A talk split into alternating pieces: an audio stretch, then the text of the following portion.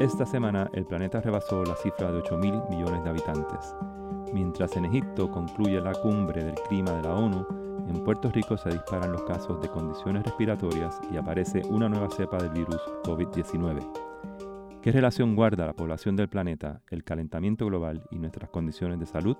Saludos, soy Luis Alberto Ferrer Rangel. Bienvenidas y bienvenidos a otra edición más de En Puerto Rico el podcast, donde hoy estaremos contestando estas interrogantes y otras más con nuestro invitado, el doctor Pablo Méndez Lázaro, investigador y experto en el tema. Eh, bienvenido, Pablo. Saludos, saludos. Muchas gracias por la invitación y saludos a toda la audiencia. Bien, Pablo, eh, tú has investigado por muchos años y has sido pionero en la investigación en el cruce de cambio climático y la salud pública y vamos a estar hablando mucho sobre eso. Pero primero vamos a entrar a hablar del, de, lo que se está, eh, de lo que está ocurriendo en Egipto y COP27. Explícanos un poquito de qué se trata. Sí, este, el COP27 viene siendo la, conferencia número 27 de las Naciones Unidas sobre el tema de cambio climático. ¿verdad? Este, y, comúnmente, como bien mencionaste, se conoce como COP27. Este, se llevan reuniendo estos países para tratar de llegar a unos acuerdos y poder establecer cuáles son las estrategias, las acciones y, la, y los planes a seguir para atender el problema y la crisis del cambio climático. ¿verdad? Este, esto puede ser visto de una manera positiva en el sentido de que, wow, se le ha dado toda una importancia a nivel eh, internacional en el cual los países buscan tener estos tipos de acuerdos para movernos hacia adelante, pero también podemos verlo de que llevamos 27 años y todavía no han habido este, eh, grandes cambios significativos en cuanto a a los mayores eh, eh, sistemas, cómo funciona la explotación de ciertos tipos de recursos y la quema de combustibles fósiles, que son los que nos impulsan a tener estos gases de efecto invernadero, alterando el clima, modificando las condiciones climáticas y este, promocionando lo que se conoce hoy en día como el cambio climático. Este, y eso es lo que estamos viendo. Y en Egipto, pues se está dando esta nueva conferencia eh, en este año que empezó desde a principios de noviembre y se debe estar acabando ya para mañana. Así que tendremos mucho más información de cuáles pueden ser los acuerdos. Aquí tenemos representantes en el caso de Puerto Rico los Estados Unidos. Quizás Puerto Rico no tiene representantes, pero sí muchas agencias federales de los Estados Unidos tienen representación en estas conferencias. Este, y, esa, y esa representación pues repercute directamente sobre las decisiones que se van a estar tomando. Eh, y al ser agencias federales, pues también tienen una inherencia directa sobre las acciones que Puerto Rico también debería estar tomando. Bien, y Pablo, eh, tú también junto con eh, un grupo de, compañeras y compañeros tuyos son, son parte del Consejo, del Consejo de Cambio Climático de Puerto Rico. Y eh, ustedes y científicos adicionales han estado trabajando sobre un informe bastante exhaustivo sobre el, efecto del cambio climático en Puerto Rico. ¿En qué estado está ese estatus, está ese informe y qué nos puede adelantar al respecto? Sí, pues mira, súper. Este, aquí hay dos informes. Hay un informe que se ha hecho de carácter voluntario pero no por eso requiere menos mérito, ¿verdad? Es un informe extremadamente importante que se ha liderado a través del Puerto Rico Climate Change Council. Esto es un grupo de, voluntarios, de científicos, este, oceanógrafos, climatólogos, este, geógrafos, de, multidisciplinar, ¿verdad? Biólogos y, y, científicos sociales y humanos también, este, que se han dado la tarea de estar trabajando con eh, las mejores proyecciones y la mejor ciencia disponible con respecto a cómo está cambiando las condiciones climáticas en Puerto Rico. Ese informe salió publicado recientemente y ya está disponible en la página del Consejo de Cambio Climático de Puerto Rico, que de nuevo es un grupo de científicos voluntarios que se han dado la tarea de trabajar sobre 150 científicos de Puerto Rico, los Estados Unidos, este, estos temas para tratar de ayudar en la toma de decisiones y tener eh, eh, la evidencia que se le pueda proveer a las agencias gubernamentales, a la, agencia privada, al sector público, para que puedan tener decisiones informadas. ¿verdad? Hay un segundo informe que es el National Climate Assessment, al cual invito porque ese, ese informe es un informe que se hace por mandato congresional de los Estados Unidos y se ha liderado para Puerto Rico y las Islas Vírgenes este, estuve liderando ese esfuerzo entre septiembre 2021 y septiembre 2022 y actualmente se encuentra en, eh, abierto al público para recibir comentarios. Así que ah, quizás si puedo aprovechar la oportunidad, pues le diría a las personas que entren a la página del National Climate Assessment y busquen la quinta evaluación climática y la región del Caribe tiene un capítulo completo para nosotros. Y esta es la primera vez también, Luis, que nosotros hemos logrado que agencias federales nos escuchen en el sentido de que se está proveyendo la información en español para que todas aquellas personas, comunidades, líderes comunitarios, el tercer sector y, y todo tipo de audiencia pueda leer este informe pueda entenderlo y pueda tener la oportunidad también de comentarlo. Así que no solamente proveer esta información en inglés, lo cual, ¿verdad? No hay ningún problema, está perfecto, está buenísimo y cumple para presentarlo ante el Congreso, ante las agencias federales, en el caso de las Islas Vírgenes también, pero sabemos que Puerto Rico tiene una gran población que no necesariamente domina el idioma inglés.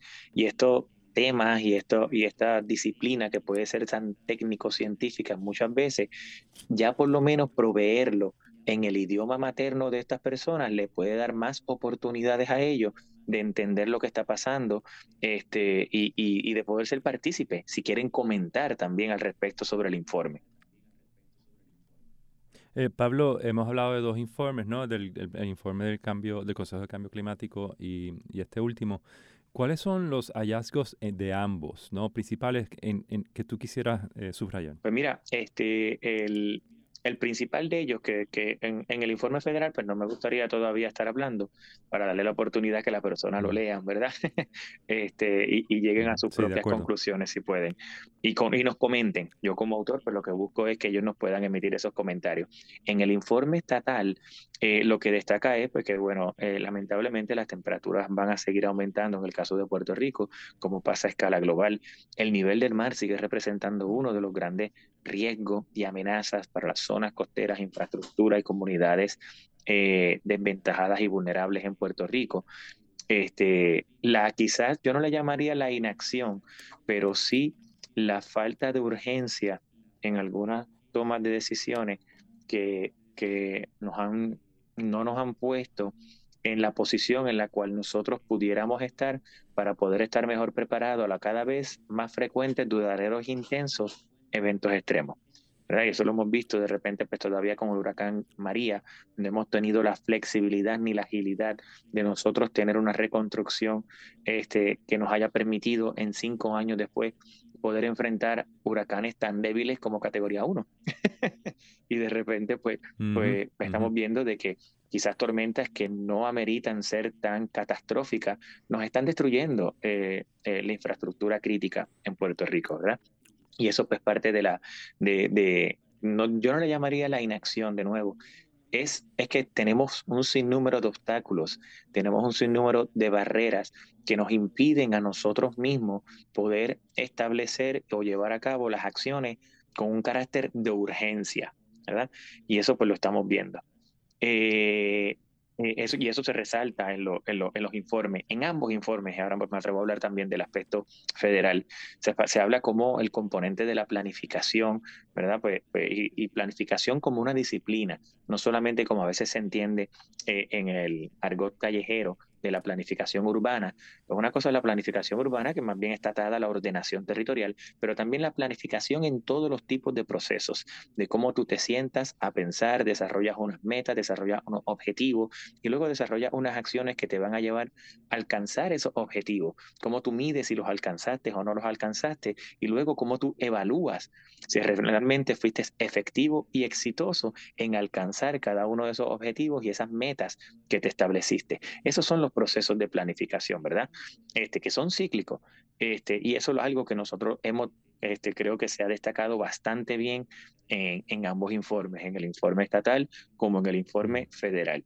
Y demás está decir pues, que tocamos claramente el impacto que están sufriendo los diferentes ecosistemas terrestres y marinos, este, la salud pública en Puerto Rico, este, la, posibilidad de mayor escasez de recursos hídricos, combinado pues no solamente a la reducción de la cantidad de lluvia, sino que también al mal estado de la infraestructura de abastecimiento, almacenaje y distribución del recurso agua. Este, y tenemos también el, el, el componente este, de seguridad alimentaria, que también eso es algo crítico para una isla como Puerto Rico, la cual dependemos del 80% de nuestros alimentos del exterior. Eh, sí, Pablo, y acabas de mencionar un listado importantísimo ¿no? de consecuencias de, de lo que estamos eh, experimentando. Y son causas, son crisis eh, que se solapan unas con otras, que todas están entrelazadas, no son crisis aisladas, ¿no? Y, el, y ciertamente el cambio climático es un, es un factor común en que agrava, ¿no? en muchas de ellas. Eh, de, tu experiencia eh, que has podido estudiar otras jurisdicciones, otros países, otras ciudades, este, este concepto de planificación, este elemento de planificación, eh, ¿cuál tú crees que sería un primer paso para Puerto Rico empezarnos a organizar como sociedad ¿no? y como gobierno en esa dirección? Pues mira, este, a veces queremos reconocer el problema, pero tratando de reconocer el problema, al no, quizás al no dar la seriedad o la importancia que tiene el asunto, pues pecamos eh, de mantener el business as usual. Y voy a traer un ejemplo. Eh, a través del, del, del, comité de asesor y expertos del gobierno de Puerto Rico en cambio climático, ¿verdad? que otro de, los de los organismos existentes en la isla, y este es el comité quizás responsable de realizar el plan de adaptación al cambio climático, ¿verdad? El gobierno de Puerto Rico nos había solicitado que le sometiéramos unos cursos de acción eh, relacionados al, manejo de las zonas costeras en Puerto Rico por la crisis que se ha identificado, ¿verdad? Ellos mismos nos solicitan recomendaciones, sugerencias, y entre una de las sugerencias, nosotros sometimos sobre 103 sugerencias al gobierno de Puerto Rico, que las podemos agrupar entre sugerencias de infraestructura, sugerencias de retirar algunos tipos de infraestructura y comunidades que están en alto riesgo, eh, ya sean comunidades de alto poder adquisitivo o comunidades de bajo poder adquisitivo. Eh, sometimos recomendaciones de educación, eh, sometimos recomendaciones de reglamentación, de jurisdicciones, este, interagenciales, sin número, ¿verdad? Las podemos agrupar en diferentes categorías este, y de política pública. Y una de las más controversiales que ha sido ah, ha sido la, eh, la recomendación de la moratoria. Y esto pues les ha sonado a todos como, como, como llamar al diablo, ¿verdad? Y es porque uno de los primeros pasos dentro de la planificación es que al momento que tú puedes identificar, quizás no en la planificación, en todo tipo de problemas, ¿no?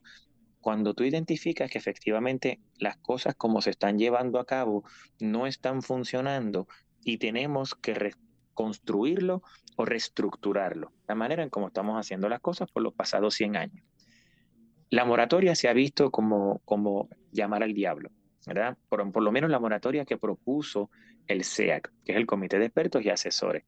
Han habido otras moratorias propuestas por otros legisladores y por otros este, eh, asambleístas en la, en, la, en la Cámara de, eh, de Representantes de Puerto Rico. Pero en nuestro caso, la intención era que cuando tú identificas que tienes un problema, tú tienes que parar, darle stop, ¿verdad? Pensar, dialogar, discutir antes de nuevamente actuar.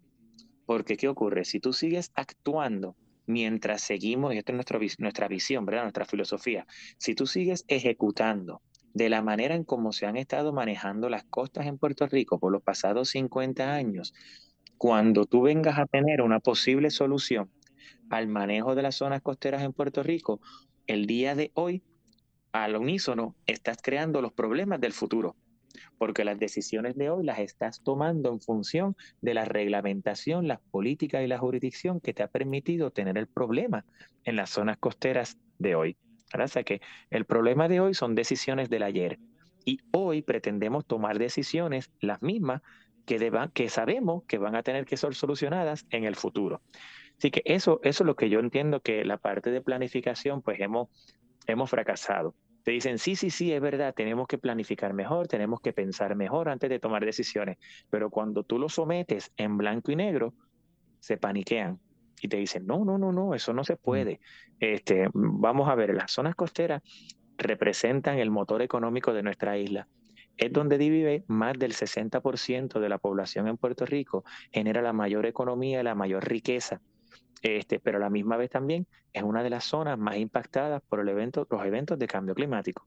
Así que son una de las zonas cotizadas, tanto por el público en general, como también por bienes raíces, pero también por actividades tradicionales, como puede ser las pesquerías, las villas pesqueras, ¿verdad? Así que, que sin duda tienen, tienen un reconocimiento de que son diversas, complejas, este, y no podemos eh, eh, manejarla o seguir manejándola en el futuro de la misma manera que las hemos manejado en el pasado. Así que pienso que en esos procesos de planificación, las partes importantes es detenerse, sentarse en una mesa de diálogo, de conversación, quizá buscar un consenso ¿no? entre los diferentes sectores, porque tampoco se trata de imponer un sector por encima del otro, con respeto, y decir, bueno, ¿cuáles son los sectores que nosotros necesitamos para alcanzar una buena planificación en Puerto Rico y enfrentar los problemas del cambio climático de una manera responsable?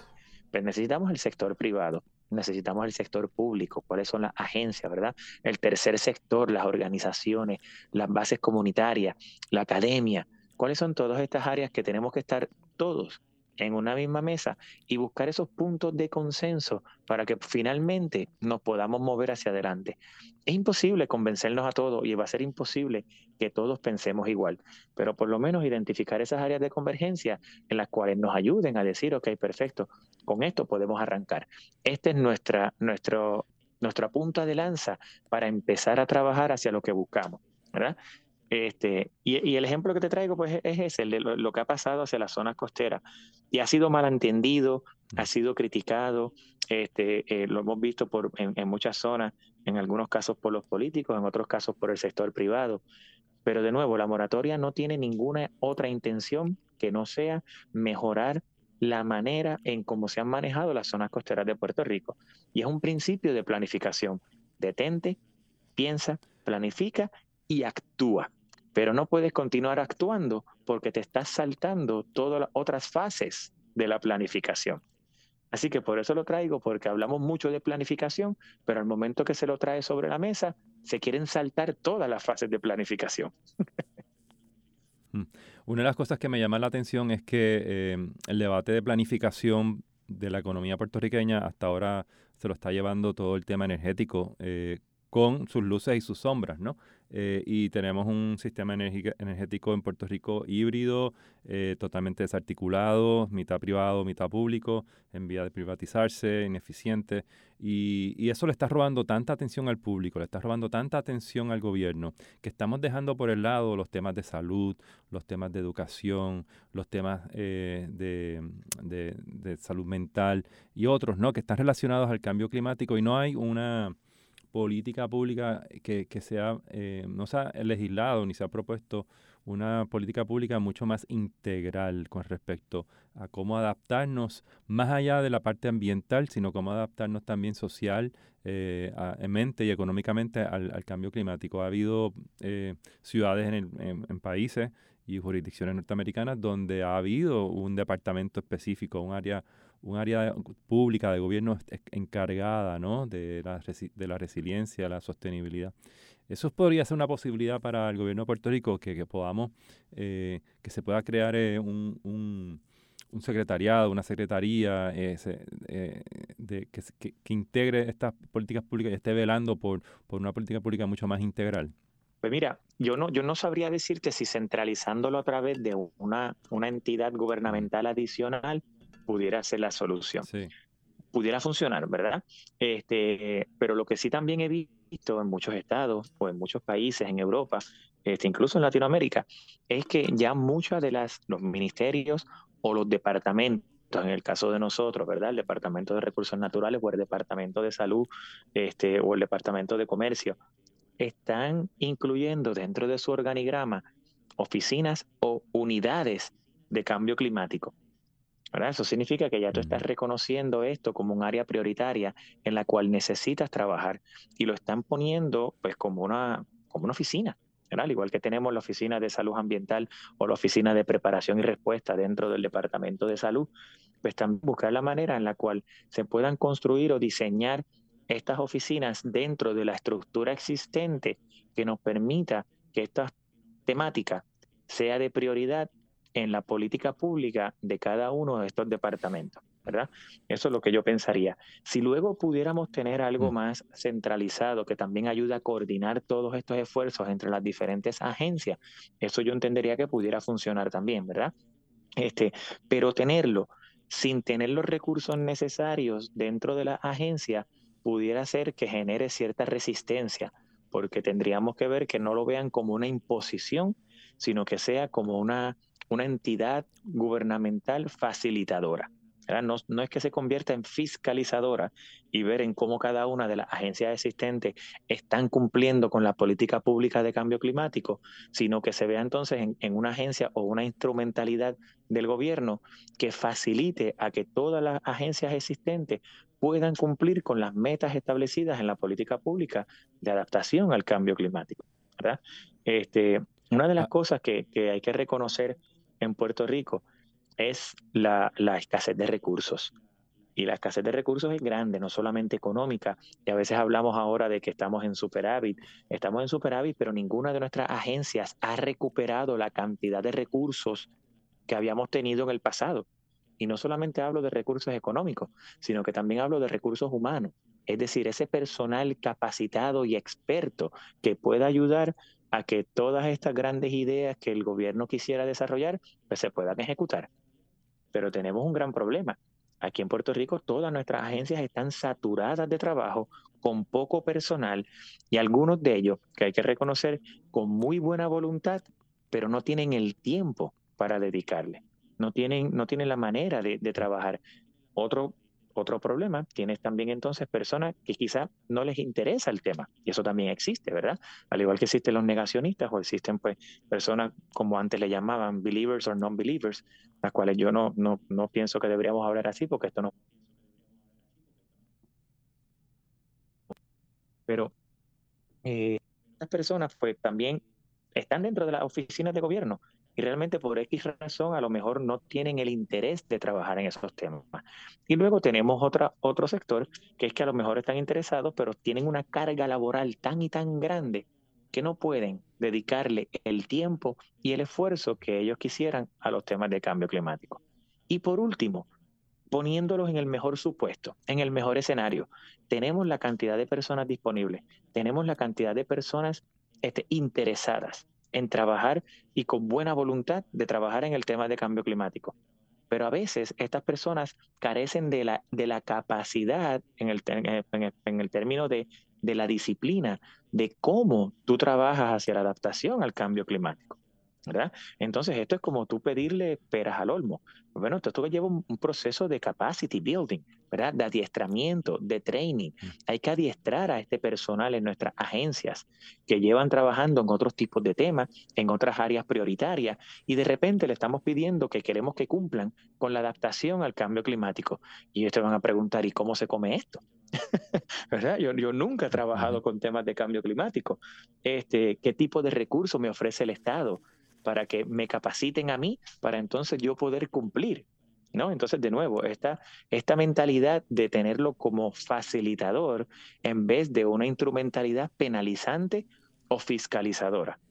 Y eso es lo que yo creo que mm. funcionaría. Hay que capacitar a nuestros recursos, hay que darle la cantidad de dinero disponible, hay que hacer muchas cosas en nuestras agencias de gobierno para que podamos encaminarnos hacia la adaptación al cambio climático.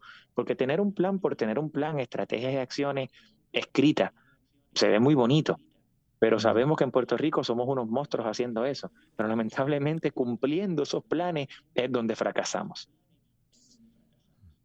Y, lo cierto es, Pablo, que tanto la comunidad científica como los ciudadanos estamos bien informados de lo que está sucediendo, estamos prestos para actuar eh, y, hasta cierto tiempo, hasta cierto punto hay un nivel de preparación y de, y de acción eh, ya establecido, ¿no? ya listo para accionarse eh, desde la sociedad civil, pero obviamente el gobierno, tanto municipales como, como estatal, ha sido muy lento ¿no? en, en, poderse organizar para poder este, encontrarse con, con este con, este movimiento ¿no? Eh, hacia la sostenibilidad. Y creo que has descrito muy claramente eh, el distinto, los distintos escenarios y muchos de los empleados públicos son también ciudadanos que están pasando por la, crisis de la basura, la crisis de, ¿no? de, la energía y del agua. O sea, que no son eh, empleados, los empleados públicos también pasan por los mismos problemas que pasamos los ciudadanos porque todos somos, somos parte de ese cuerpo. Em, quería, quería mencionarte un poco más y hablar un poco más sobre cambio climático y la salud. Es un tema eh, que está entrelazado, pero que muchas veces nosotros lo separamos, ¿no? Cambio climático es una cosa, la salud pública es otra, y ciertamente hay una, una interrelación muy, muy, muy cercana. Eh, y has estado investigando este tema mucho en Puerto Rico. Vamos a, hablar un poco entonces sobre esta infraestructura eh, de salud pública que tenemos en Puerto Rico debilitada post-COVID, post-huracanes y post-terremotos. Eh, encima de ello tenemos los efectos de cambio climático. Si tú fueses a describir a Puerto Rico como un paciente, ¿en qué estado está ese paciente? Mira, estamos en estado crítico. estamos en estado crítico.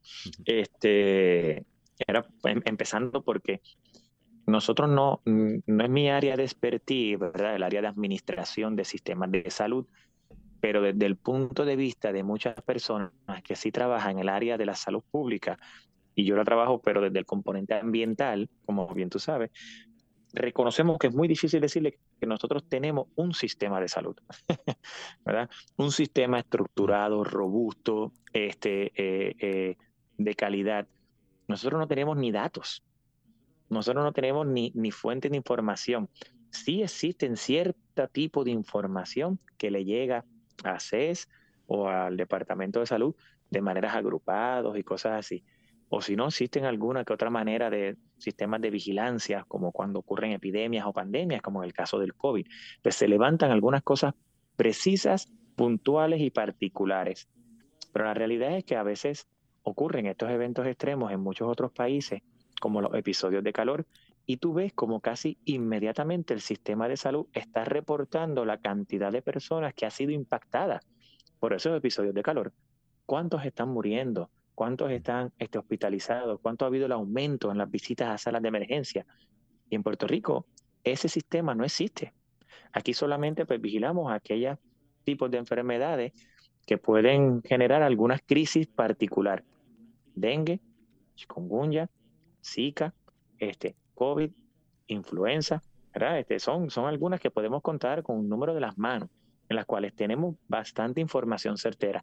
Pero hay una gran cantidad de otras cosas que son extremadamente importantes para nosotros entender bien cuál es el impacto de ciertos este, estresores en la salud pública, las cuales carecemos.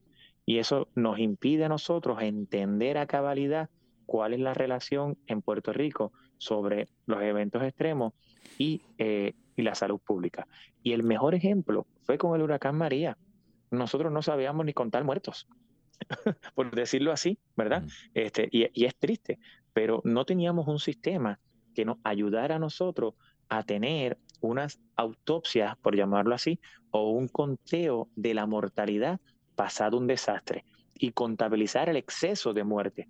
Y eso es algo que se está diseñando ahora, este, junto con el National Institute of Standard and Technology, y sabemos que al resultado del estudio de George Washington University, que efectivamente en Puerto Rico hubo un exceso de mortalidad de casi 3.000 personas tras el paso del huracán. Y eso es un gran ejemplo de cómo te dice que no existe un sistema que te ayude a ti a identificar el impacto de estos estresores. Eso es número uno, ¿verdad? Eh, número dos, nuestro, nuestra mentalidad en términos de sistema de salud no está enfocado en la prevención, la nutrición y la buena calidad y el bienestar de la población. Es un sistema que quizás está enfocado en la atención al paciente. Y eso es lo que estamos viendo. Es una vez ya tú estás en un estado de salud deteriorado, ¿cómo entonces yo te puedo dar acceso, limitado, pero acceso a ciertos servicios médicos? Porque yo prefiero pagarte la gasolina o prefiero pagarte yo no sé qué, otra cosa o la manicura y la pedicura antes de pagarte un tratamiento que te cuesta 2.500 dólares contra el cáncer. Esas son las cosas que estamos viendo en nuestro sistema de salud. Este, y cada vez es más frecuente. Esto ya parece un combo de, de, fast food, por no llamar, por no decir una marca, ¿verdad? Pero te dicen, te vendo las papas fritas con refresco agrandado, este, y si me da dos o tres dólares más, pues te añado, qué sé yo, este, no sé, una ensalada por al lado. Son, esos son los que estamos viendo y no necesariamente en un sistema que está enfocado en promocionar estilos de vida saludables, nutrición, este, eh, eh, eh, ¿verdad? Que son enfermedades prevenibles la obesidad, la diabetes, cómo nosotros atendemos ese tipo de problemas que no sea el tratamiento, que sea la prevención. Y ahí diría yo que eso sería tremenda política pública de parte del Estado, de que no, no es solamente ofrecerle acceso al servicio médico, sino que evitar que nuestra población sea tan enfermiza y sea tan vulnerable, porque a medida de que nosotros padecemos de mayores, de mayor cantidad de enfermedades crónicas, pues peor es la situación. altos problemas cardiovasculares, altos problemas respiratorios, altos problemas de hipertensión, diabetes, obesidad mórbida, cáncer. Todas estas son condiciones de salud. el cáncer no, pero todas las mencionadas anteriormente son prevenibles. Son enfermedades crónicas mm. prevenibles con un buen estado de salud. Y a momentos de que tú te enfrentas a eventos extremos cada vez más frecuentes, como los huracanes poderosos, esta población son las más vulnerables, son las más sensitivas. Este, así que atender a reducir esas altas tasas de incidencia es lo que nos puede ayudar a nosotros también a tener una población más saludable, en mejores condiciones y en mejor calidad de vida para enfrentar huracanes poderosos. Que después de un huracán lo puedan sobrevivir, porque dependemos cada vez menos de equipos electrónicos para poder estar sobreviviendo. Dependemos de menos medicamentos que tengan que estar refrigerados después del paso del huracán, que está perfecto que nosotros consideremos todo eso, pero eso sigue siendo todavía atender una parte del problema. La raíz del problema es preguntarse cómo el puertorriqueño, por de norma general, ha llegado a unas altas tasas de incidencia que nos hace cada vez más vulnerables cuando vengan estos eventos extremos. Y, no son solamente los e, eventos extremos, estamos hablando cuando no los hay, cuando no tenemos los huracanes, tenemos las llegadas del polvo del Sahara, tenemos los aumentos eh, de temperatura, tenemos las inundaciones que se dan por eh, condiciones normales climáticas que están se, agudizan por, por este, deficiencias en la infraestructura del drenaje. Y entonces tenemos todas este, estas condiciones eh, ambientales que se van, se van agravando, se van acentuando, se van va aumentando la frecuencia y mientras tanto las condiciones de salud eh, crónicas preexistentes continúan igual, ¿no? Eh, o no mejoran lo, suficiente. Eh, y ahí entonces tenemos este choque y este, este, esta brecha enorme entre esa adaptabilidad de las poblaciones más vulnerables, de que su salud está comprometida, vis a vis estos, estos eventos climatológicos rutinarios o no, que no, no ocurren con una frecuencia eh, y, están ocurriendo, em, vamos a decir así, desconectados, ¿no? O sea, no, no son predecibles necesariamente eh, y agarran por sorpresa a muchas de estas, este, de estas, de estas poblaciones. Y, yo sé que, que, tú has estado trabajando en una tecnología para eh, detectar la llegada del polvo del Sahara como un primer proyecto piloto para empezar a monitorear eh, alguno eh, de la llegada de algunos de estos eventos. Cuéntanos un poquito de, qué se trata eso y cómo puede eh, incidir en, prepararnos para, para las condiciones respiratorias. Sí, mira, pues nosotros logramos comenzar en un grupo de investigación entre la Universidad de Puerto Rico, el Recinto de Ciencias Médicas, la Universidad de Puerto Rico en Río Piedra y la Universidad de South Florida, en poder identificar, queríamos desarrollar una, una herramienta de alerta temprana para este, estos aerosoles, material particulado que proviene del otro lado del Atlántico y que se sobreentendía que podía tener cierto impacto perjudicial sobre la salud humana. El polvo del Sahara es un material particulado proveniente principalmente de dos desiertos, el Sahel y el Sahara, este, que, puede, es una piñata, yo le llamo. Puede tener un sinnúmero este, de partículas, ¿verdad? Desde algunos casos virus y bacterias, hasta en otros casos sílice este, flotando en el aire. Este, la temporada típica para la llegada de, esta, de estas nubes de polvo es en el verano. Eh, y en algunos casos, el tamaño de la partícula pudiera ser tan fina que pudiera estar afectando entonces el sistema respiratorio de ciertos pacientes. Este polvo pues, provee nutrientes, ¿verdad? Potasio este, eh, a, muchos ecosistemas terrestres, eh, fósforo también a ecosistemas oceánicos y marinos pero cuando llegan en grandes cantidades pueden afectar también a grupos sensitivos. No es un, evento que quizás sea mortal, pero sí son eventos que, molestan, ¿verdad? Como decir, pues bueno, este, cada vez que yo me da la monga, pues claro, no, quizás no me muero, pero me molesta, ¿no? Es frecuente y me molesta. Este, y crean esa, esa, eh, ese disgusto. y tiene impacto económico porque no, la gente no va al trabajo, ese tipo de cosas. Sí. No, perdona que te interrumpa, pero, pero tiene un costo económico porque provoca ausencias claro, correcto, eh, correcto, en, los lugares de trabajo. Sin duda, sin duda, ¿verdad? En el costo de la salud. Exactamente. Y entonces, en el caso del polvo del Sahara, habíamos identificado grupos, grupos sensitivos eh, que vienen siendo pues pacientes que padecen de enfermedades respiratorias. Y lo que se ha observado es que pues, principalmente genera irritación de los ojos, irritación de la nariz, la garganta, y en el peor de los casos, si las partículas es relativamente fina pudieran introducirse en el sistema respiratorio, afectando los pulmones y deteriorando la salud de las personas. No es algo que se afecte a todo el mundo, es como cuando ocurren las inundaciones. Las inundaciones afectan a las comunidades donde se inunda. Y entonces aquel que nos inunda, pues realmente pues no, no, a veces vive hasta enajenado de esa situación. Pues lo mismo con el polvo del Sahara. Hay muchas personas que quizás no les afecta, pero tienes otro grupo poblacional que efectivamente sí son los vulnerables y los sensitivos.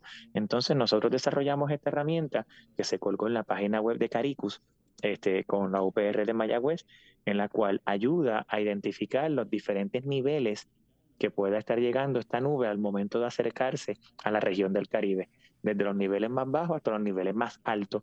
Mientras más altos sean los niveles, pues significa que mayor cantidad de partículas hay en el aire, potencialmente afectando la salud respiratoria de grupos sensitivos. Este ejemplo es uno de los ejemplos que se pueden estar utilizando ¿no? a futuro y una de las herramientas para poder eh, medir eh, los efectos del cambio climático de, en Puerto Rico, ¿no? Y, creo que pues ahí por ahí va apuntando, ¿no? Algunas de las soluciones para empezar a planificar y, adaptarnos a, lo que aparentemente va a dar lugar y es que no creo que vamos a poder llegar al 1.5 grados centígrados de, límite y que tenemos que prepararnos a que el planeta va a rebasar ese, ese, ese límite y, prepararnos para ello. Pablo, eh, esto es un tema que mm, tiene muchísima tela que cortar. Muchísimas gracias por estar acá en Puerto Rico. Estaremos conversando mucho más eh, en el futuro sobre cambio climático y los efectos en la salud pública. Muchísimas gracias por estar en el podcast de, en Puerto Rico. Gracias siempre por la oportunidad y muchas gracias a toda la audiencia. Saludos. Bueno, hasta la próxima, estimada audiencia.